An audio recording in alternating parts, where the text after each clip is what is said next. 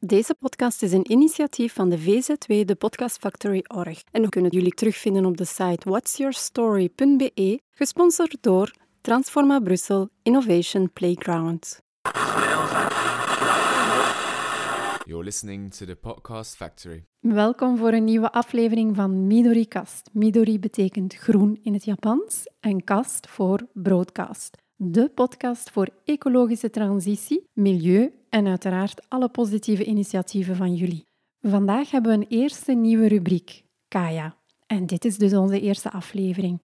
Ik heb hier Benoît Kitre bij mij aan de microfoon. En we gaan vooral beginnen met jou eens wat meer over jezelf te vertellen, Benoît. Dank u en dag allemaal. Ik ben vandaag de voorzitter en de woordvoerder van Kaya. En dus uh, waarvan kom ik? Eerst heb ik uh, tijdens 30 jaar leidinggevende functies in internationale bedrijven uitgeoefend, meestal in de gezondheidszorgen. Maar na 30 jaar werd ik bewust van een nood om anders te ondernemen. Daarom ben ik gestart met een nieuw masterprogramma op het UCL om bijkomende competenties over de relaties tussen het milieu en menselijke activiteiten te leren. Sinds dan ben ik bezig met transitie en ecologische transities van bedrijven en organisaties. Sinds nu een paar maanden ben ik eh, nu de voorzitter van Kaya en uh, ik ben blij dat we vandaag over Kaya kunnen praten. We willen ook een invloed hebben op economisch beleid en de regels van de markt. We willen dus de, de, de marktregels veranderen om binnen planetaire grenzen te ondernemen. En dat is iets van belang dat als we willen duurzame modellen naar voren brengen, de regels moeten daarvoor aangepast zijn. Zijn jullie enkel actief in België of ook in het buitenland? Kaya is bezig in België, maar we zijn lid van een Europese vereniging die heet Ecopreneur EU, die bezig is in andere landen zoals Nederland, Duitsland, Oostenrijk en nog verder. Dus we zijn lid van een Europees netwerk. Waarvoor pleit Kaya? Dus we hebben meestal vijf assen waarmee wij bezig zijn. Eerst, dat is transitieplannen en financieren. Het gaat over zorgen dat investeringen gaan in deugdzame bedrijven en niet waar het geen toegevoegde waarde heeft voor de maatschappij. Ten tweede is, het gaat over uh, besluit nemen en ook de verschillende belanghebbenden betrekken in de beslissingen van bedrijven. Dat is het tweede thema. Derde is efficiënt produceren en zorgen dat uh, de productieprocessen weinig energie en stoffen nodig hebben om uh, de producten te bezorgen. Als de producten beschikbaar zijn, moeten wij toch sober consumeren. We moeten natuurlijk zorgen dat de oplossingen van de eco-ondernemers sober zijn en bevorderen een sober consumptiegedrag van de, de, van de mensen. Dus de transformatie is ook belangrijk. Inderdaad, we willen daaraan bijdragen. En ten einde is ook opleiden voor transformatie. Er zijn nieuwe competenties die nodig zijn. Er zijn ook nieuwe banen die groeien. Dus we willen ervoor zorgen dat het beleid daaraan een antwoord bezorgt. Wat zijn de eerste reacties van ondernemers als ze in contact komen met Kaya? Dat hangt af van het profiel eh, van de mensen. Maar het is, er is iets die heel belangrijk is. Om echt naar een ander type van bedrijf te gaan, moet ook de ondernemer zelf bewust zijn van de uitdaging.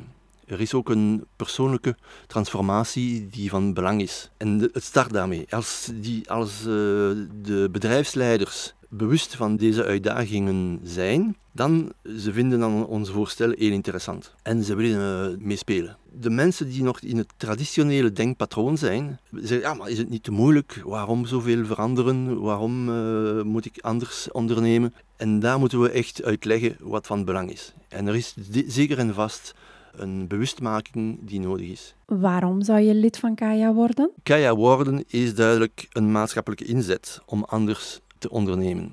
Dus het gaat over deelname aan een, aan een groep, aan een coalitie, om goede praktijken uit te wisselen tussen de leden, de, de eco-ondernemers.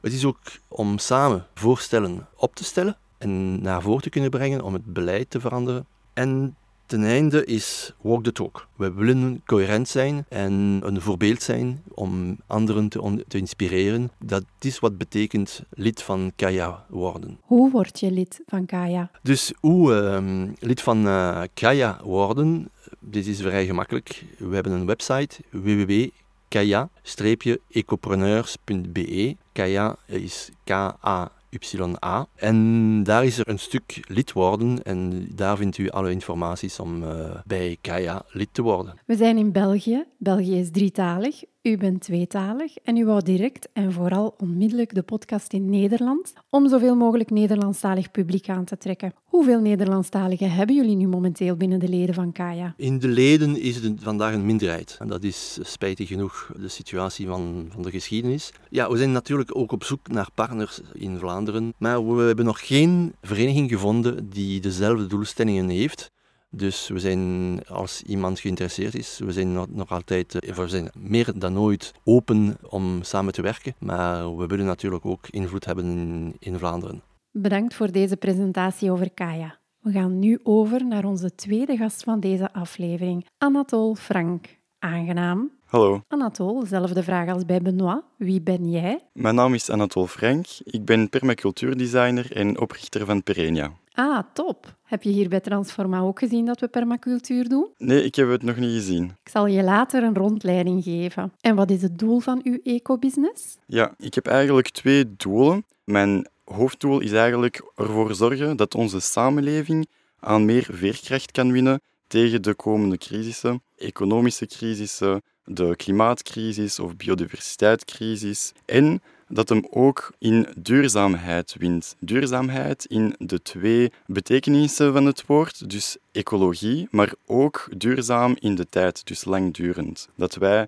duurzaam hier dus lang nog kunnen leven op onze planeet. En het tweede doel is eigenlijk ervoor zorgen dat het karikatuur van permacultuur wegkomt. Dus dat de mensen denken van ah, permacultuur, dat is een ecologische moestuin. En dat ze eigenlijk weten dat permacultuur een ontwerptechniek is. Ik ben blij dat u dat zegt. Permacultuur is zoveel meer dan enkel een tuincultuur. Het is eerder een globale houding en vooral een levenskeuze. Ja, ja ook onze levensstijl. En echt, het heeft een impact op alle verschillende aspecten van onze samenleving. Wat zijn de belangrijkste fases in de ontwikkeling van uw bedrijf? Het begon eigenlijk bij mij bij een bewustwording ja, in het begin wist ik helemaal niet in welke toestand onze samenleving echt was en onze planeet en de impact van de mens. Dus de manier waarop we leven eigenlijk, welke impact het had op onze omgeving. En tijdens mijn studies ben ik daar bewust van geworden. Ik studeerde communicatiemanagement en het was eigenlijk heel simpel. Tijdens de, voor de cursussen van Engels moesten wij documentaires bekijken in het Engels. En de leerkracht had bewust bepaalde thema's gekozen. En ja, we hebben zeker in twee jaar dertig documentaires en reportages gezien, dus dat was heel intensief. En mij heeft het geraakt. Ik ben dan verschillende boeken gaan lezen. Ik heb zo permacultuur ontdekt en beetje bij beetje heb ik me daarin verdiept. Dus de tweede belangrijke fase was eigenlijk de vorming. Ik heb cursussen gevolgd, ik heb veel zelfstudie gedaan en heb dan ook het, het, potentieel ontdekt van permacultuur. En dan heb ik tijdens een van mijn opleidingen in permacultuur heb ik dan een eerste opdracht gedaan. Dan ben ik zelfstandig in bijberoep geworden en nu sinds mei ben ik zelfstandig in hoofdberoep, mei vorig jaar, dus mei 2022. Wat is je leeftijd? Ik ben nu nog juist 29. Eh, wat doe je en wat onderscheidt je van een traditioneel bedrijf?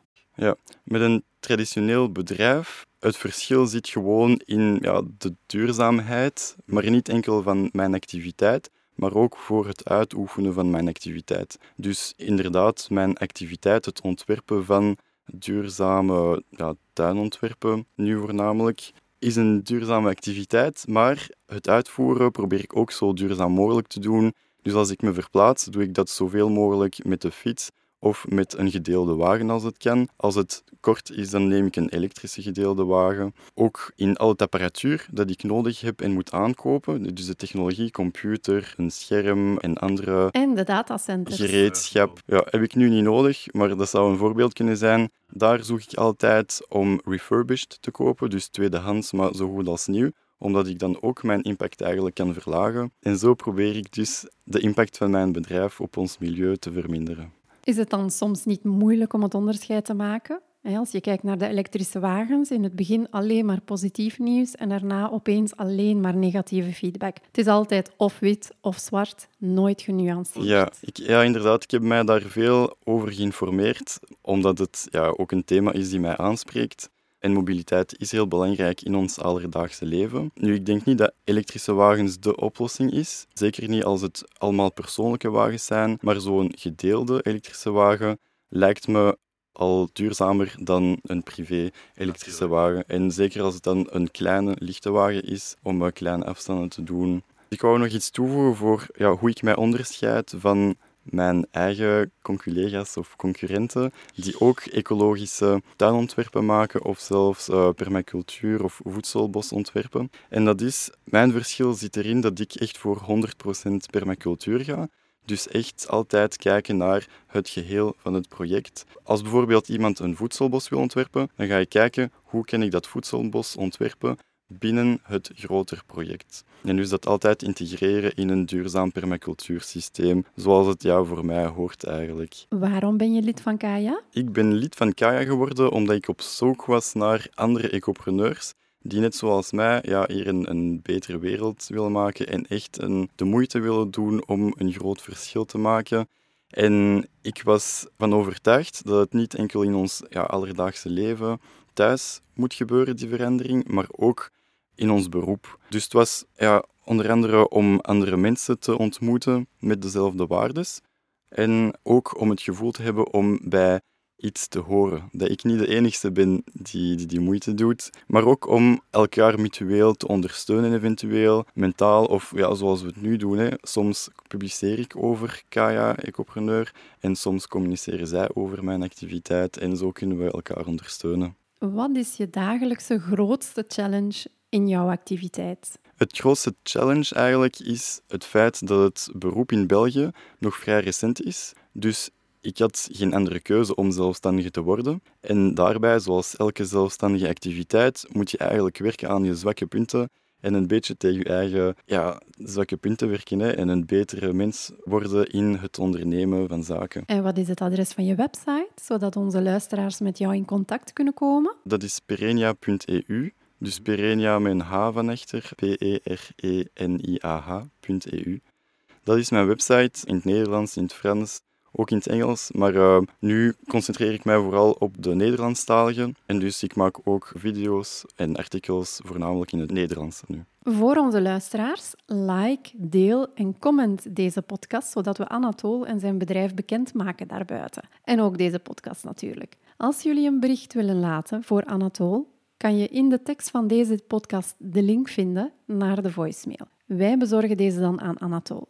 Maar als je in de voicemail vermeldt dat we je stem mogen gebruiken, dan voegen we de link naar jouw persoonlijke bericht toe in de comments van deze podcast. Bedankt en tot binnenkort. Dank u. Indien u meer info wenst over Kaya, kunt u op de website gaan www.kaya-ecopreneurs.be. You're listening to the Podcast Factory. Deze podcast is een initiatief van de VZW, de Podcast Factory Org. En we kunnen jullie terugvinden op de site whatsyourstory.be, gesponsord door Transforma Brussel Innovation Playground.